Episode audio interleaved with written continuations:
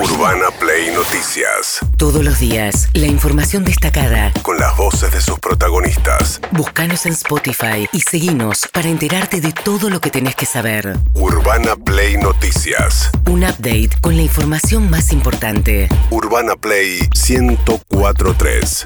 Una nueva experiencia. Bueno, ayer Alberto Fernández habló a- con Jorge Rial ¿eh? en Radio 10. Andaba como muy bien, ¿no? Con el kirchnerismo, el gobierno Jorge Rial, Sí. en su nueva versión. Eh, y ahí habló por primera vez acerca del nacimiento de Francisco, su hijo, Alberto Fernández. siempre el nacimiento de un hijo es un momento único, ¿no? Yo siempre decía que era el momento más feliz de mi vida había sido cuando Emilia había nacido. Bueno, hoy fue un segundo momento igual a ese. Es un momento único, muy gratificante. Y ayer a la noche Javier empezó a decirle que sentía como que se me endurecía la panza, la, la panza embarazada.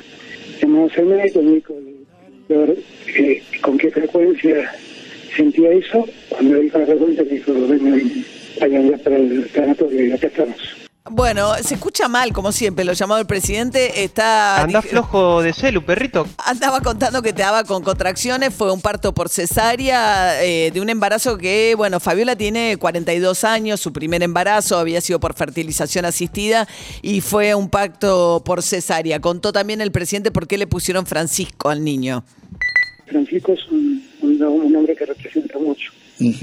Bueno, es bien sabido que yo, que no soy un católico muy practicante, sí reconozco en Francisco un líder moral de una estatura enorme y, para mí fue muy grato que lleve su nombre, que también es el de Francisco de Asís y de otros Franciscos, pero mentiría que no dijera que, que el nombre Francisco para nosotros representa mucho por lo que el Papa representa. Francisco, por lo que el Papa representa, dijo Alberto Fernández, de ahí había tomado el nombre, ¿no? El padrino del, de Francisco es el hermano, eh, Dizzy, eh, Stani, eh, que ahora adoptó una identidad no binaria, no sé muy bien cómo eh, designarlo.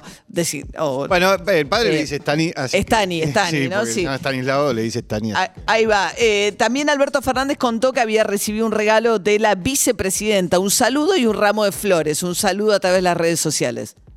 Le agradezco mucho Cristina el gesto, todo, las flores y el, y el posteo. ¿Servía esto para que hablen, presidente? Pero siempre no, no, en, en algún momento vamos a hablar de una... En lo, en lo único que podría trabajar es en Navidad. Porque En algún momento vamos a hablar, está diciendo el presidente. Sí. En algún momento vamos a hablar. Después Realde dice, hay muchos rumores de cambio de gabinete.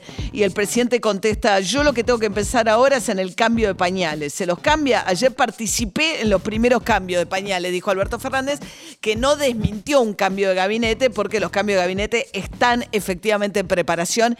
Y esto quedó claro con la irrupción de Martín Guzmán ayer en otro programa muy afín al gobierno, que es el de Gustavo Silvestre, en C5N, donde Guzmán dijo que se sentía plenamente ratificado por el presidente y que descartando que él vaya a ser uno de los personajes del cambio. Acá, al contrario, todo lo que dijo Guzmán lleva a pensar que los cambios de gabinete que se vienen tienen que fortalecer el área económica y que se queden solamente aquellos funcionarios plenamente alineados con eh, la política económica del gobierno. Esto dijo Guzmán.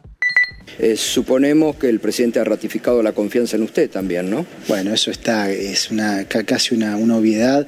Hay un trabajo con el presidente que está dando los resultados que vemos en términos de la recuperación de la economía y del empleo.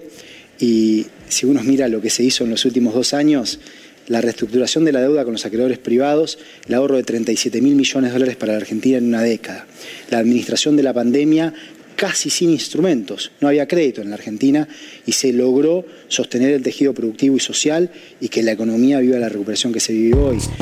Bueno, esto le piden un poco a Guzmán, ¿no? Que salga a defender la política económica del gobierno. El gobierno, con el crecimiento de casi el 11% de la economía del año pasado, recuperó lo- la caída del 2020 y en enero y febrero se mantuvo el crecimiento. Esto está repercutiendo en más empleo.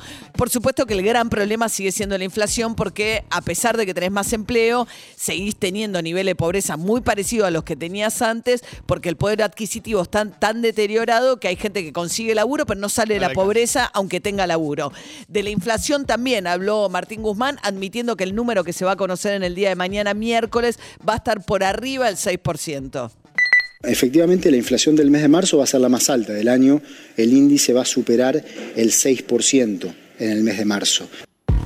Bien, en abril el gobierno dice que ya está detectando una desaceleración de este ritmo tan loco de la inflación, pero ¿qué hay que hacer para combatir a la inflación? ¿Se acuerdan que Roberto Feletti, el secretario de Comercio Exterior, había dicho que... Comercio Interior, Comercio. Comercio Interior, perdón. Había dicho yo este, no hago milagros. Milagros uno no, no. Dijo, no hago milagros, lo que hay que hacer es tomar medidas de política económica, por ejemplo, la suba de retenciones al trigo, maíz y girasol. Bien, eh, Martín Guzmán dijo que no hay ninguna posibilidad de que suban las retenciones y que el que no esté de acuerdo con los lineamientos de política económica tiene que dejar de generar incertidumbre porque eso provoca inflación. Lo que es importante es gestionar de una forma alineada con los objetivos y las políticas que traza el gobierno. Y lo que el presidente ha marcado es que gestionaremos con gente que esté alineada con el programa económico que se ha definido. Y aquí no es una cuestión de nombres, ¿eh? es una cuestión de rumbo. La idea es todos juntos, tirando para el mismo lado, gestionando sobre lo que es un programa económico que ha sido definido de una forma muy clara. Bien, todos gestionando para el mismo lado con el mismo rumbo y cuando habló de la inflación dijo que hay un factor internacional pero que poco colaboran la, aquellas declaraciones que generan incertidumbre respecto al rumbo. Para ser efectivos en atacar el componente doméstico de la inflación, lo que necesitamos es construir credibilidad de un programa sólido, consistente que hemos diseñado, que ha sido aprobado y que nos permite además refinanciar la deuda con el Fondo Monetario Internacional. Y para esa credibilidad lo que hace falta es calmar las expectativas. Hace falta un apoyo político claro, en lugar en lugar de llevar adelante acciones que lo que hacen es generar incertidumbre. Y cuando hay incertidumbre, y bueno, quienes toman decisiones no saben bien cuál es el rumbo. Y ahí es donde se agravan los problemas y eso le pega a la inflación. Bueno, un Guzmán eh, desconocido, ¿no? Respecto de su belicosidad, si se quiere, o eh, contundencia respecto de las definiciones, diciendo lo que necesitamos es apoyo político. Y la incertidumbre lo único que hace es generar más inflación, ¿no? Eh, sí, sí, por primera vez este, Guzmán le apunta al sector del gobierno que le apunta a él, básicamente. Ahora, eh, si, esto se tiene que traducir necesariamente para tener esta fuerza en cambios de todos aquellos funcionarios que del equipo económico, sobre todo, que están en contra del rumbo económico, sobre todo en el área de energía y no solamente Feletti, un recambio ahí. Si no, son palabras que se las lleva el viento. Ahora, Alberto Fernández, si realmente mandó a Guzmán a decir esto a la televisión, lo tiene que acompañar por eh, una decisión de cambios de gabinete que reflejen esta, este rumbo que está diciendo esta decisión de o estás alineado o te vas, ¿no? Sí, hay dos Federicos ahí que molestan mucho. Uno es Federico Bernal, que está en, Argas, y otro em, y, el otro Federico Basualdo, Basualdo este, que está en el ENRE o en el subsecretario de Energía. En la subsecretaría de Energía, que eh, en realidad es una persona del maneja en ENRE, digo, son los que tienen que llamar para poder actualizar el tema tarifa, los que no deciden. Llamar a audiencia pública. Llamar a audiencias públicas para actualizar tarifas, son los que les complican la discusión a Guzmán sobre los demás subsidios que es lo otro que discute el gobierno, cómo avanzar para poder bajar en los subsidios. Claro, así que ahí si no mete mano en el ENRE, si no mete mano en el Energas, si no mete mano en, la, en, las, en el Subsecretaría de Energía, bueno, y hay que ver qué pasa con Feletti. El que está llamado a ocupar algún cargo de gobierno es Agustín Rossi, porque es el articulador del albertismo, ¿no? Que le viene diciendo a Alberto Fernández, bueno, fíjate, toma el mando del gobierno y toma decisiones en consecuencia. ¿Qué decía el ex ministro de Defensa? Que somos peronistas nosotros. Ningún gobierno peronista se va antes que termine su, su gestión. Eh, somos peronistas, entendemos el uso el, el, uso de, del poder, entendemos el uso de la, de la gestión. Eh, tienen una, los que piensan eso, si hay alguien que está pensando en eso, tiene una caracterización equivocada de lo que es el, el fenómeno, de lo que es el fenómeno político y de lo que es la política en, de lo que es la política en la Argentina, digamos, ¿no?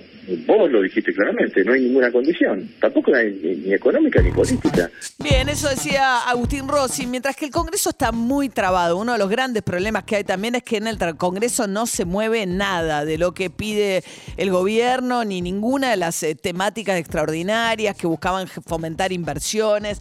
En ese contexto, una de las cosas que se fue postergando en el tiempo y que ahora viene un plazo que la Corte Suprema de Justicia dijo, tienen que cambiar la integración del Consejo de la Magistratura, porque el nuevo Consejo que en su momento impulsó Cristina Kirchner, con 20 miembros, se perdió el equilibrio tiene que haber más representación del Poder Judicial. Si no logran cambiar la ley, vuelvan a la composición anterior. Bueno, no hay tiempo. Germán Martínez se demoraron tanto en el Senado, sobre todo que fíjense lo que decía el jefe del bloque de la Cámara de Diputados. Es un tema que yo prácticamente veo muy difícil poder tratarlo en 72 horas. Yo creo que es clave que nosotros entendamos la evolución del problema, si no, no lo vamos a, comprender, ¿no? Eh, estamos en un, en un brete institucional a partir de un fallo de la Corte Suprema eh, de Justicia, una verdadera irracionalidad jurídica que a nosotros nos deja en una situación donde tenemos tres días para tratarlo, en un momento donde las comisiones no están conformadas para poder funcionar y donde aunque tengamos la mejor buena voluntad, imagínate un escenario de modificación de la ley, no tiene que volver al Senado, que tampoco tiene tiempo. Mm. Así que me parece que esto se solucionaría con tiempo y pondría las cosas en su lugar. Bien, no hay tiempo para nada porque vienen dilatando todo. El Congreso es realmente tiene una merma en su actividad fenomenal. Eh, Martín está diciendo, me lo mandó muy tarde el Senado, pero de todas maneras. Mientras tanto, el que sí se va a ir, seguramente, en realidad ya se fue porque le pidieron la renuncia, este, eh, Luis Puenzo, el titular del INCA, el Instituto del Cine. Ayer hubo una protesta frente al INCA, hubo un accionar de la Policía de la Ciudad de Buenos Aires para liberar la calle Lima. Denuncian los manifestantes que fue abusivo el comportamiento de la policía hubo tres detenidos y Tristán Bauer, el ministro de Cultura, muy enfrentado hace mucho tiempo con Luis Puenzo, diciendo que, eh, bueno, que le va a buscar reemplazante a Puenzo. Totalmente incomprensible, innecesario la represión que ocurrió aquí, la participación de la policía de la ciudad. Segundo punto, se ha habido detenido, según lo que nosotros, la información que nosotros manejamos, tres detenidos, dos ya han sido liberados. Volvemos a decir que estamos absolutamente en contra de esta represión. Segundo, eh, vamos a iniciar con los trabajadores, con las distintas asociaciones, un canal de diálogo para resolver la situación del Inca. Va a haber cambios en el Inca. Con respecto a Puenzo, me voy a reunir ahora a conversar con Luis Puenzo. Y le vuelvo a repetir que va a haber cambios en el Inca. Bien, va a haber cambios en el Inca porque a fin de año vence la asignación específica para financiar al cine. Vamos a estar hablando de esto que proviene del pago de entrada de cine. Entonces hay una gran preocupación de toda la comunidad del cine y productores y demás de cómo se va a financiar el cine argentino de acá en más. ¿eh? Eso por un lado, porque el Congreso tampoco hay proyectos del Congreso para grabar plataformas, por ejemplo, pero el Congreso tiene realmente una inacción preocupante. Se supone que en los años electorales el Congreso funciona poco pero en años no electorales como esto debería tener mucha más actividad de la que tiene el Congreso. Estamos a mediados de abril y la cámara, en la Cámara de Diputados de la Nación solamente está conformada dos comisiones, que es la de presupuesto y la de finanzas, y se hizo para tratar el tema Fondo Monetario Internacional. Después no hay comisiones. Mm. Y si no hay comisiones, no se puede tratar ningún tema, porque todos los temas tienen que salir por comisiones, tienen que tener dictamen de comisión.